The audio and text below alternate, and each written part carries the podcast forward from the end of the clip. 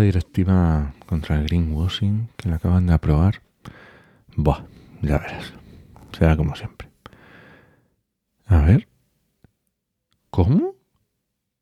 ¿Qué? Uy, uy, uy, uy, uy.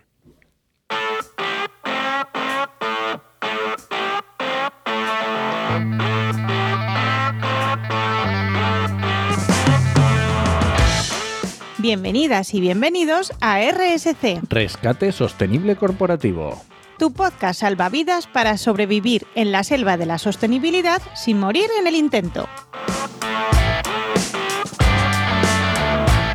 Somos Paula Baldó, transformadora sostenible que puedes encontrar en enviral.es y Enoc Martínez, estratega de la comunicación que puedes encontrar en enochmm.es. Hola, hola Paula, ¿qué tal? ¿Cómo vas? ¿Cuánto tiempo? ¿Cuánto- ya eso te iba a decir, bueno, en realidad, ¿cuánto tiempo grabando? Porque tú y yo hablamos muchísimo, pero Pero ya no con me el acordaba. podcast menos. Ya no me acordaba cómo funcionaban estas cosas, ¿eh? Eh, yo de milagro me acordaba de... Bueno, de hecho, te voy a contar una cosa. Me ha crecido... Tengo una planta al lado del micrófono que tiene una cosa de estas plegables. Y me ha crecido tanto la planta Que no desde la última sacarlo. vez que, que he tenido que desenganchar la planta del, del, del cacharro. O sea, tremendo. Menudas Bueno. vacaciones. Antes, antes de nada, feliz cumpleaños, que hemos Feliz cumplido un cumpleaños año. a ti también. Increíble, un añito de podcast ya. Un añito de podcast, efectivamente. Pues muy te- bien. Yo siempre te lo digo y repetiré. Yo pensaba que de la tercera semana no pasaba. Y aquí estamos. Pues ya ves, aquí en el programa 35, alucina. 35 ya. No está mal, no está mal. Aguantando como campeones. Muy bien. Bueno, pues eh, además de felicitarnos el año y, y, y el cumpleaños, ¿de qué vamos a hablar hoy? Pues hoy de algo bonito, precioso, divertido, que me tiene súper ilusionada y tengo unas ganas de que sea ley en España oficialmente, que es la nueva directiva de blanqueo ecológico, que en realidad el nombre es mucho más largo y va relacionado con empoderamiento del consumidor para la transición ecológica, pero que está ahí ya, calentito, calentito. Madre mía, ¿qué ha pasado? ¿Qué ha pasado? ¿Qué hemos visto en, en las noticias? ¿Qué ha salido? Pues es que no hace ni una semana, bueno, justo, ¿no? Más o menos una semana, Sí, eso es. que aprobaron el texto en la Eurocámara Eh, con cosas que cuando he estado trabajando el año pasado, a finales del año pasado, 2023, con ello, no estaban y me encantan, luego te comento. muy bien. Y esperamos que para San Valentín nos regale el Consejo Europeo la aprobación definitiva. Tienen un debate ahí que yo creo que va a salir ahí. Tiene toda la pinta. Oye, y hay una cosa curiosa que yo he visto en todas las noticias, que es que nada más que contaban la nota de prensa. No contaban nada más. Nada. Así- A, a mí yo estaba buscando noticias un poco más de chicha y no he visto nada. Y de hecho es que... No, porque hay que leérsela. hay que No, leerse la directiva. primero hay que encontrarla. Bueno, primero hay que encontrarla. Que, que- Cierto. que a, a ti que nos estás escuchando ya te digo que la tienes en las notas del programa, ¿eh? que lo que nos ha costado, Sí. pero ah, ya la hemos encontrado. le ahorra- te ahorramos el trabajo, escuchante y escuchanta. y luego hay pero que, y luego hay sí, leérsela. Luego hay que ¿Y leérsela. qué ha pasado? Que nos hemos puesto a leerla y ¿qué, nos- qué es lo que nos ha pasado, Paula? Ay, es que estoy, yo estoy contentísima, estoy emocionadísima. Me hace, no sé, estoy que no quepo en mí de gozo. Mira, es como, ¡wala! Es que hemos empezado a leer frases y era como, mira, mira, mira lo que pone aquí, mira, mira, mira, mira. Básicamente, teníamos que haberlo grabado desde el principio, así el episodio de hoy, yo creo. Aunque vamos a hacer algo parecido, casi, casi. Pues sí. Bueno, pues vamos a echarle un vistazo por encima porque tampoco podemos eh, contar todas las los 50 hojas de la... Los 50, bueno, son, sí, son 50 folios de texto. Efectivamente. Así que no, no es plan, pero vamos a, a lo importante, a lo, a lo chulo, a lo que tiene así a cosas y además cosas que me han gustado ver sobre todo por eso, porque en este último debate y de in- introducción de variaciones en el texto, porque ha tenido ya, yo que os lo digo ya, mm, he estado trabajando con este texto, con esta propuesta, eh, los desde junio del año pasado, 2023, hasta mm, Navidades. He estado trabajando con este texto y además mano a mano con el Ministerio de Consumo, que esperemos que en breve os pueda enseñar el resultado de ese trabajo. Y, y ha cambiado cosas. De lo último que vi en diciembre, me han puesto cosas nuevas que es como, ¡wala! Muy bien, así me gusta. Como por ejemplo, Por ejemplo, que tenemos la circularidad incluida. Pero antes de eso voy a hacer un resumen. Un resumen. ¿Cuál es la idea de esta propuesta? Efectivamente. La idea de esta propuesta directiva es defender a los consumidores y a las consumidoras para que podamos tomar decisiones informadas, correctas y adecuadas a la hora de comprar o utilizar o tener cosas, productos, servicios que sean sostenibles. Eh, la Unión Europea lleva muchos años detrás de este tema, sabe que hay muy mala práctica en general en las empresas a la hora de comunicar lo maravilloso y sostenibles que son sus cosas y han decidido que ya era hora de ponerle fin, Efectivamente. básicamente. Y, Entonces- y- y lo dicen clarísimamente que la responsabilidad de comunicar esto es de las empresas y deben dar información clara, pertinente y fiable. Fiable, me Que, encanta. efectivamente. Y que no induzcan error a los consumidores y que esos, esa mala comunicación no les impida tomar decisiones de consumo sostenibles. Eso me encanta.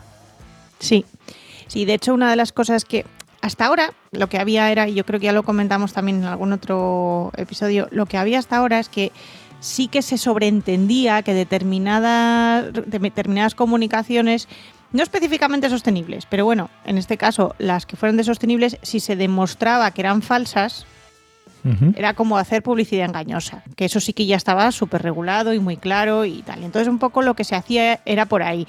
Se hacía lo que era un análisis caso por caso y si se veía que esa comunicación con contenido social o ambiental pues no era verdad, pues entonces sí que era, pues sí que iba por ahí, por prácticas desleales. ¿Qué es lo que han hecho esta vez? Pues hacer mención explícita, concreta a cada caso y a lo que es el greenwashing como tal. Entonces, ya es algo, no es una, vamos a estudiar a ver si esto es mentira. No, es, esto es mentira, punto pelota. O sea, no hay más que discutir. Y entonces, como es mentira, eh, está prohibido directamente. Entonces, darle bastante caña. Y de hecho, mm, la realidad es que a nivel legal eh, era muy difícil demostrar o, o- o intentar justificar que las prácticas de, de greenwashing en un, en un juzgado europeo. Entonces, ahora con esto ya mm, la ley como que protege un poco más y deja bastante claro dónde están los límites. Es muy interesante, la verdad, es una maravilla. Entonces, cosas chulas, cosas que, que es que, es que son, son preciosas, son maravillosas y, y tal. Uno, pues eso, que antes, cuando yo he estado trabajando estos dos últimos meses, siempre hablaban todo el rato de características ambientales y sociales, nada más. Y en esta última modificación han añadido también los aspectos de circularidad, porque ¿quién no habla ahora de lo circular que es un producto o un servicio? Todo el mundo quiere hacer economía circular y todo el mundo cree que la hace. Entonces, mm, pues ahora también se va, se va a tener que considerar, si hablamos de circularidad, si realmente somos circulares. Efectivamente, dice circularidad de un producto como su durabilidad, reparabilidad o reciclabilidad. Que ojito con la reciclabilidad, ¿vale? que hay... Están además saliendo normas paralelas en relación a esto, para envases y demás, eh, precisamente para justificar cuándo algo es reciclable y hasta qué punto. Entonces, mm, va a ser un tema que, que es muy interesante. Un tema que está también muy potente en esta directiva, que además eh, sé por este proyecto en el que he estado metida que ha traído muchísimo movimiento, que ha tenido muchísimo debate en la propia Unión Europea de cómo ajustar esta información y esta comunicación, es todo lo relacionado con las prácticas y afirmaciones ambientales relacionadas con el cambio climático y con el clima Efectivamente. porque no sabían cómo redactar esto, eh, o al menos la información que tengo es que eso, que no sabían muy bien cómo redactar esto para no desalentar tampoco a las empresas a tener acciones positivas para el cambio climático. Porque directamente eh, están prohibidas las afirmaciones de mm, net cero, eh, carbón neutral, eh, todas estas se van a prohibir salvo que eh, pues estén respaldados por unos metas y unos objetivos claros, que estén disponibles públicamente. Ojo a esto, que es una de las novedades además que han añadido ahora. Tienen que estar disponibles eh, eh, públicamente. Que sean esos objetivos verificables. Tela. Que tengan un plan de ejecución detallado, realista. que indique cuáles son los compromisos, cuáles son las metas, qué recursos se van a destinar, qué mm, compromisos van a tener, qué, recu- qué presupuestos, qué avances tecnológicos va a haber o se van a hacer. Eh, y todo esto además tiene que verificarlo un tercero experto independiente. Efectivamente, eso me encanta, que no puede tener conflictos de intereses. Entonces es un tema, porque sí que es verdad que llevamos escuchando a las empresas lo del carbon neutral o objetivo net cero, o sea, es como la frase, ¿no? Vamos a ser net cero en 2030.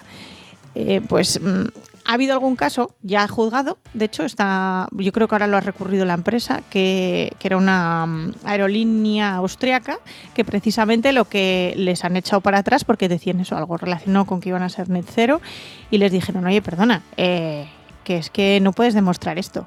O sea, no se puede demostrar. Sí, sí, tú puedes decir lo que quieras, que en 2050 vas a ser lo que quieras, pero ¿cómo? Demuéstramelo, porque con estas medidas que yo tengo aquí, si yo te las analizo, no llegas.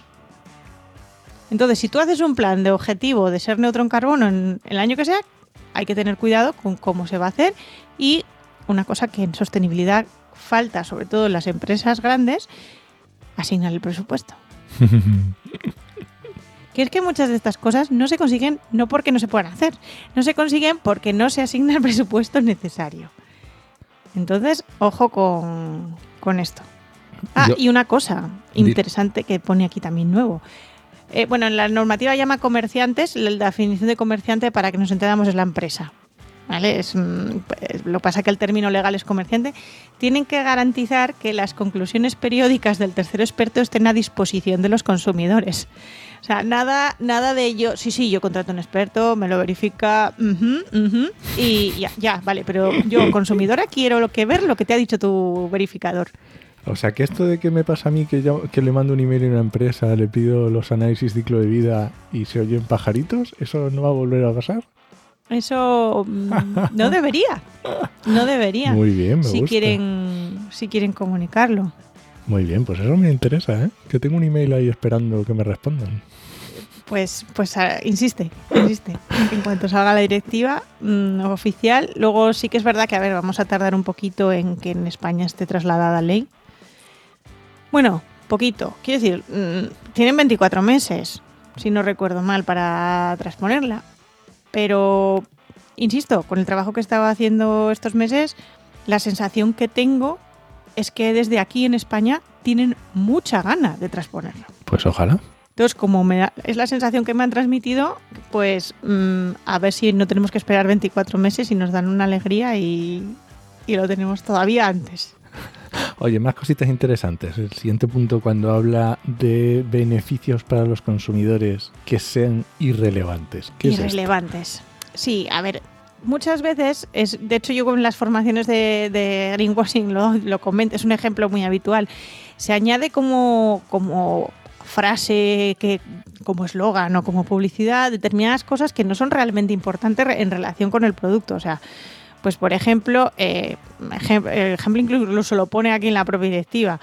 El agua embotellada no tiene gluten, entonces poner que no tiene gluten, el pues no, no, el agua embotellada no tiene gluten. O, que mm, el papel no tiene plástico, o sea, son determinadas cosas que a veces se ponen que es, es una característica inherente del producto, que sea de esa manera. Entonces no puedes vender que algo que el producto es así. mm, es, que, es como si me dijeses que en la publicidad de una botella de agua, para, para- de agua, me eh, pusieses agua transparente. O sea, y lo pusieses como si fuera ¡wala! Es, pues el equivalente a eso, pero en versión sostenible es lo que no quieren que pongas. Ese tipo de, de informaciones, pues lo que pasa que hay gente que no lo sabe. O sea, hay gente que no sabe que, pues, que los CFCs están prohibidos desde los años 90. Por ejemplo. Y estamos hasta arriba de encontrar botes de sprays, desodorantes, no sé qué, cualquier que pone sin CFCs y te lo pone así como si fuera el gran logro medioambiental. Y hay productos incluso que yo no me lo... lo- Ahora mismo de memoria no me acuerdo del nombre, pero había un producto químico en concreto que se prohibió hace unos años en, en cremas en, en la Unión Europea. Entonces, que te pongan en esa crema sin no sé qué, no sé cuánto, cuando está prohibido, ahí eso. Entonces, repasémonos lo que tenemos Más y lo cositas, que venga. hacemos. ¿Qué más cosas? Bueno, lo de la circularidad, que es que eso es una maravilla. Lo comentábamos antes, hablar de... La idea que tenían, de hecho, por eso me llamó la atención tanto, es que eh, tenían, solo hablaban de reparabilidad, porque sí que es verdad que iba a salir lo del índice de reparabilidad, iba a salir todo esto. Entonces, pero ahora ya no es solo reparable, ahora es la durabilidad y demás. Y luego la gran maravilla que son los sellos. Esto, esto es buenísimo, los distintivos de sostenibilidad. Disti- bueno, aquí lo llama distintivos de sostenibilidad, es lo que llamamos etiquetas, ecoetiquetas, eh, sellos de free pick, que digo yo muchas veces, porque puedes buscar cualquier em- página web de estas que te hace diseños automáticos que suenan como... Le puedes decir a una inteligencia artificial de estas que te haga un sello y te lo hace. ¿Qué pasa? Que hay demasiados, hay demasiados, que mm, eso no es nuevo para nadie, hay demasiados sellos de sostenibilidad. Muchos son inventados, voy a decirlo así. O sea, son autogenerados por la propia empresa o, el- o agrupaciones de empresas que se juntan y pues a lo mejor la, yo qué sé, la asociación de productores de detergentes se junta y crea un sello para su, de sostenibilidad para sus asociados, que es una pantomima, pero los crean y lo ponen en sus envases. Y esto está pensado para que podamos defender los derechos de los consumidores y consumidoras, lo que llama el consumidor o consumidora medio. No es que esto no es para expertos en sostenibilidad o expertas en sostenibilidad, no es para ingenieros ni ingenieras, ni para licenciados en ciencias ambientales o licenciadas. Esto es para que cualquiera pueda coger y mm, tener la información clara. Entonces, hay demasiado sello, pues nos los cargamos también van a prohibir directamente los sellos siempre y cuando, o sea, solo se van a permitir, para que nos entendamos, los que vengan de una normativa oficial tipo un sistema de certificación ISO, para que nos entendamos así entre todos y todas, o que no- los establezcan las administraciones públicas. Las administraciones públicas sí van a poder crear sus sellos. Por ejemplo, yo sé que Cataluña tenía uno propio que era, mm, era parecido a la ecoetiqueta europea, como inspirado en la etiqueta, ecoetiqueta europea, pero eh, para productos y servicios de Cataluña. Pues es al ser una autoridad pública, en principio, si cumple determinadas características, que no es solo que sea la autoridad pública, tiene que tener otras de fiabilidad, eh, se permitirían. Entonces, claro, mm, ojito aquí porque... mm, Es más, una cosa que se va a prohibir, ¿sabes el, el- el eco, el sello eco de los coches? Eco no sé cuánto, Ah, que sí. antes había muchísimos. Había Ese, es- muchísimos. ese es uno inventado. Claro. Entonces no se van a poder llamar eco lo que sea. Entonces, bueno, antes de ponerlo, pues mm, ojo, que tiene que que no te vendan, por favor, personas de empresas que nos estén escuchando y no consultores y consultoras, que, que los consultores y consultoras confío en que no vendan sellos al tuntún, pero sí que es verdad que eh, a las empresas se les venden sellos que no, ex- o sea, que no es que no existan, existen porque se los acaban de inventar. Sí, porque una empresa lo- se lo inventa, lo crea, lo certifica y ya está. Entonces, mm, ojo con esto porque eh, lo pueden tirar para atrás y entonces habrá que tener mucho cuidado también, pues cómo, cómo está hecho y, y- y lo que puede implicar, porque, repito, esto se considera en el, el uso como si fuera una práctica engañosa. Claro. Entonces, tela. Y ojo que otra cosa que nunca comento en esta tal, porque voy siempre a lo, a lo práctico y a lo técnico, pero eh, otra de las cosas que contempla estas modificaciones es las sanciones Mm, mm, van un, y son un poquito más heavies que lo que se hacía hasta ahora. Porque de hecho ya empiezan a ser sanciones y de hecho se está viendo no solo en esta normativa, se está viendo en muchas nuevas normativas europeas que ah, lo, típico era que las sanciones fueran cantidades numéricas, ¿no? En plan, pues eh, 300.000 euros, 30.000 euros, en función si fuera leve, grave, no sé qué, ¿no? Y era como una cantidad numérica concreta. ¿Qué pasa? Que mm, hay empresas a las que pagar una multa de 30.000 euros es como la Ya. calderilla que tal. Entonces, ¿qué, han- eh, qué están haciendo las normativas europeas? Empezar a poner porcentajes de facturación. Entonces, a lo mejor, o porcentaje de volumen de negocio. muy interesante. Un 4% del volumen de negocio del año, por ejemplo. Que eso ya duele, otro- ya duele de otra manera. y Pues luego sí. también es un poquito más razonable, porque una empresa pequeñita tiene una multa razonable a su volumen y una multinacional con sedes en 25 países y que factura billones de euros al año. Pues va a ser una pasada, sí. Entonces, bueno, es un enfoque también bastante interesante. Yo tengo muchas ganas. Muchas, estaba muchas estaba ganas. viendo otra, otra parte también interesante que nos habla sobre eh, afirmaciones genéricas. Mm, Prohibir que se hagan afirmaciones genéricas. Muy interesante en el, en el, el- el ejemplo que pone. Porque es- es- esto quiere una directiva y ejemplos. Esto en el BOE tenía A que copiarlo. Dice, por, por ejemplo, la afirmación envase respetuoso con el clima, esa sería una afirmación prohibida. Sin embargo, el decir, el 100% de la energía utilizada para producir estos envases procede de fuentes renovables. Sería una afirmación específica que no estaría prohibida. Muy interesante también, ¿eh? es muy interesante. De hecho, hay una lista de, de expresiones que van a prohibirse y que van a estar publicadas. Porque al final esta directiva en realidad lo que va a hacer es modificar otra ya existente, que era la de prácticas desleales. Sí, la No es que vaya a ser, 2000 no es una directiva nueva en sí misma toda entera, sino que es una directiva de modificación de otra. Entonces, eh, lo que pasaba antes es que había una lista, hay un anexo 1 en esa directiva que ponía era una lista de prácticas prohibidas, que directamente a nivel comercial si se hacían eran prácticas desleales y se consideraban engañosas y por lo tanto prohibidas. Entonces, van a incluir estas palabras o estas expresiones. Algunas de estas. La directiva que, que dice Paula es la 2005-29. De 9, sí. Y algunas de estas también. afirmaciones que se van a incluir son eh, Ecológico, me encanta. verde, Es que verde. Verde. respetuoso con el clima. Amigo del medio ambiente, que es el eco-friendly que leemos en inglés siempre, pero es que como lo han traducido al español, ese bendito eco-friendly que nunca significó nada, pues mm, ahora se va Ojo, de origen biológico. biodegradable. Biodegradable. Ojo, ¿eh? Claro, porque la biodegradabilidad ya lo hemos hablado tú y yo en otro Sí, episodio. Solo es en unas condiciones concretas y específicas. En Entonces, si quieres poner que algo es biodegradable, tendrás que decir en qué características, circunstancias es biodegradable. En qué tiempo se tarda en biodegradar, etcétera. De origen biológico. Muy buena. El ecológico, que yo cuando lo comenté en, un po- en una vez en una publicación de LinkedIn, hubo gente que me preguntaba y decía, bueno, pero es que ecológico. Y yo, a ver, la idea es que ese término ecológico solo se puede aplicar a las cosas que son realmente ecológicas, pues por de cultivo ecológico. Y tenga la certificación de agricultura ecológica, Efectivamente, que, esto- que está clarísimo lo que es.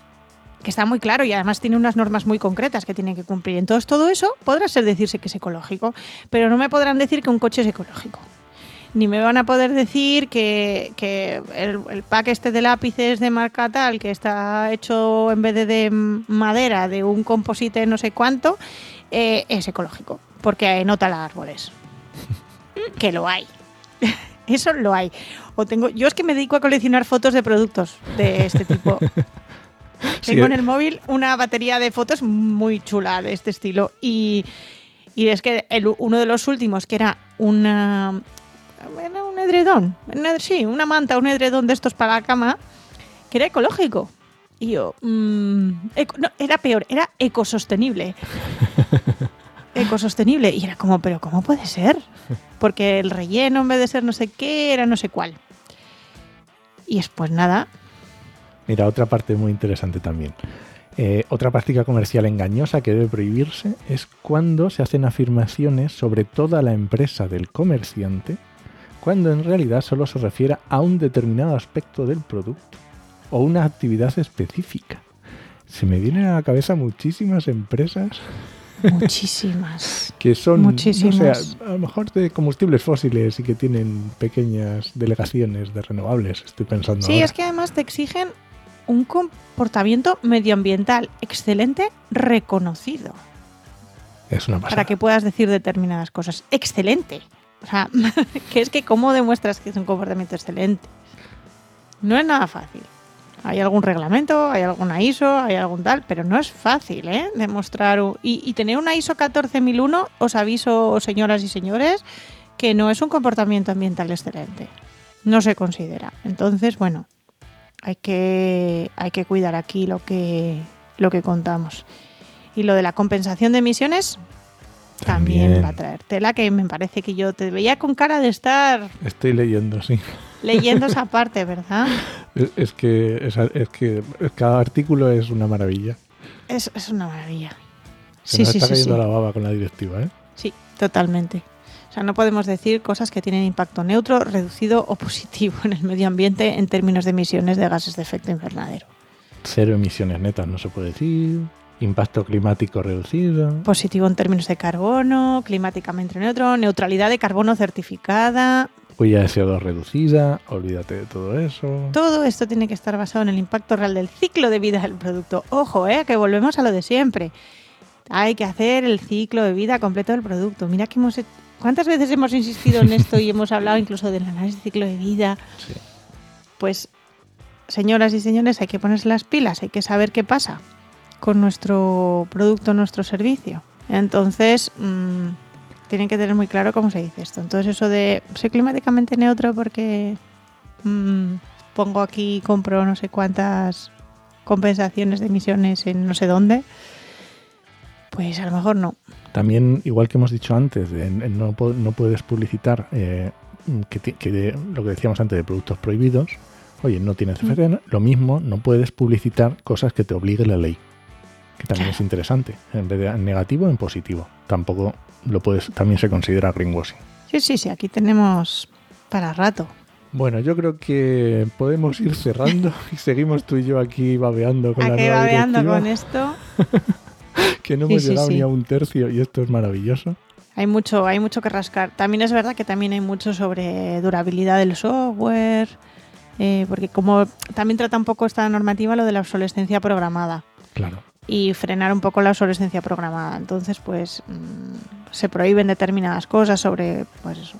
También eh, controlar la intensidad de uso de los productos, cuánto lo- el tiempo que, que, que duran, la durabilidad. Entonces también es, eh, o sea, tiene mu- muchas partes aplicadas a los diferentes ciclos o a diferentes productos, que no va a ser solo, eh, por lo que decías tú, un, un, yo qué sé, un aerosol o un, agua o un, cosas así más de más del, del día a día, ¿no? Sí, sí, sí, sí, también. Es que hay mucho. O sea, es una, también es una directiva que, que tiene es bastante amplia. Pese a que o sea, son 51 páginas de modificación de una directiva existente. Efectivamente. O sea, que, en real- que normalmente cuando son normativas de modificación, normalmente en 10 páginas las suelen ventilar, porque son cuatro frasecitas lo que se suele ampliar y algún anexo y alguna cosa. Pero aquí, aquí cambia y también empieza a hablar ya pues de las etiquetas armonizadas para la durabilidad, cómo tienen que ser. Y además, del borrador que se publicó, que se iba a llevar el día 17 a, a la Eurocámara, se han añadido bastante, o sea, hay bastantes modificaciones. El día 17 se, se, se añadió bastante. Y, y yo estoy muy sorprendida porque es a mayores. Sí. Yo, a ver, estas cosas normalmente suele ser eh, retirada de cosas y sí que ha habido alguna solicitud de alguna retirada de alguna cosa. Si ves las comparativas del texto previo con el... que Mm. También es una de esas cosas que se ve fatal en la página web, pero está en la Unión Europea que puedes ver. Texto in- original, cambios propuestos, ¿no? Mm. La mayoría de los cambios son de Aumentar. a- aumentar, no son Sí. de quitar. Hay alguno de quitar, pero muy pocos. Y de exigir más. Mm. De hecho, yo estaba, como sabía que había mucho debate, yo estaba ahí un poco en plan a la expectativa de a ver si qué queda, porque estas cosas ¿no? muchas veces suelen disminuir al revés, porque se empieza a pedir mucho y luego, pues, como aquí participan todas las partes interesadas en estos debates, pues las empresas dicen, oye, es que esto es imposible de conseguir. Sí. Entonces, como les dicen que es imposible de conseguir, pues venga, lo quitamos de la norma. Y esta vez, mm, a mí me parece que es una, una norma muy potente que va a dar la vuelta a muchas cosas y va a revolver muchos asientos. Es que fíjate, incluso estoy viendo algún, algún artículo que habla de cuando compras productos digitales sobre las actualizaciones de software y de seguridad. O sea, que te tienen que informar y saber durante cuánto tiempo van a estar disponibles. Es, que es una pasada. Sí, sí, y luego que estará aquí, pero lo comentamos tú y yo ya en otro, en otro de los episodios, el tema de los influencers cuando hagan estas comunicaciones.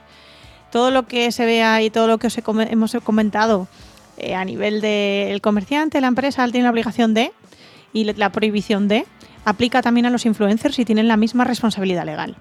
Lo cual es mm, muy gordo también. Ya lo hablamos en otro episodio porque implica una responsabilidad bastante seria de que quien hable de cosas de sostenibilidad de productos o marcas, pues, pues claro. O sea, que, que, que yo voy a decirlo aquí así, ¿eh? mira, pues sin decir nombres, pero lo cuento. A mí me han llegado a escribir, y tú lo sabes, ¿no? para ofrecerme por 50 euros escribir un post en LinkedIn sobre una mega empresa del IBEX 35 española para decir que son maravillosos. Sí, sí, sí. Y tenía 50, o sea, tristísimo. Pues ahora, con esto en la mano, digo, mira, ¿sabes qué? Demuéstramelo. Si quieres que cuente algo bonito tuyo. Aparte de pagarme más de 50 euros, que me parece muy triste. 50 tristes euros. Para que de repente, eh, supongo que yo creo que estaban buscando gente que hablábamos de sostenibilidad en LinkedIn y tal, por eso Hombre, me imagino. escribieron. Que de repente nos digan que nos dan 50 euros. ¡Wow! 50 euros por hablar bien de una empresa del IBEX 35 que tendrá un presupuesto de marketing anual que no quiero, o sea, que será mm, un cero más o dos de lo que facturo yo al año. Efectivamente. Y, y que, y que además encima tiene que pasar lo que yo diga, tiene que pasar por el filtro de la empresa y si la empresa le parece bien, entonces me dejan publicarlo. Y me dan los 50 euros. Es muy triste. Pues esto ya, mm, Bueno, anda. aquí ya no. Mm, Vamos aquí ya no, aquí es Mirano. Vamos a terminar de leernos la directiva tranquilamente Sí. y si hay alguna cosa también que sea disruptiva o interesante lo contaremos en otro programa. Para otro episodio, si alguien tiene alguna pregunta o tiene alguna duda o lo que sea, aquí estamos los dos encantados. Muy bien, pues nada, pues muchas gracias por escucharnos y puedes dejarnos comentarios y sugerencias en podcastidade.com o en tu reproductor preferido. Hasta la semana que viene. Nos escuchamos.